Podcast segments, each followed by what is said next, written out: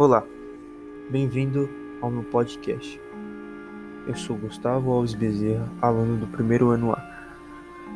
Hoje trataremos do, do poema Os Lusiados, que tem como referência o autor Luiz de Camões. Bom, é, Os Lusiadas é uma obra, uma das obras mais importantes da literatura da língua inglesa. Foi escrita pelo poeta, como já dito, português Luiz Vaz de Camões e publicada em 1572.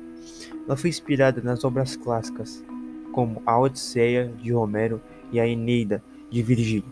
Ambas são epopeias que narram as conquistas dos povos gregos.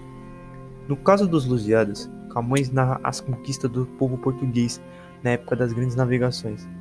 A epopeia, escrita em dez cantos, tem como tema as navegações ultramarinas do século XVI.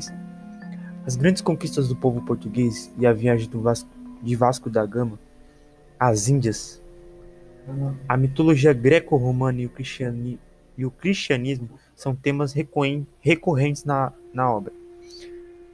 No início, ele narra sobre a frota do Vasco da Gama que vai em direção ao Cabo da Esperança a epopeia termina com o encontro dos viajantes e as musas na Ilha dos Amores. O principal, um dos principais episódios da obra são Inês de Castro, Canto 3, Velho de Ristelo, Conto 4, Gigante Adamastor, Conto 5 e Ilha dos Amores, Canto 9. O nome Os Lusiadas é essencial para mergulhar na alma deste, deste poema épico.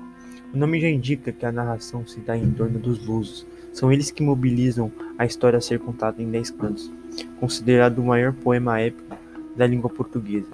O texto, publicado por Camões em 72, é composto por 1102 estrofes. Bom, houve uma pergunta que foi feita e pedida pelo trabalho, que era por que as canções são consideradas é, narrativas épicas. E é simples. É, eles viveram é, é, navegações que eles nunca tinham vivido antes. E eles expressaram é, é as suas experiências e as suas influências na música, é, em palavras, vivências e sentidos.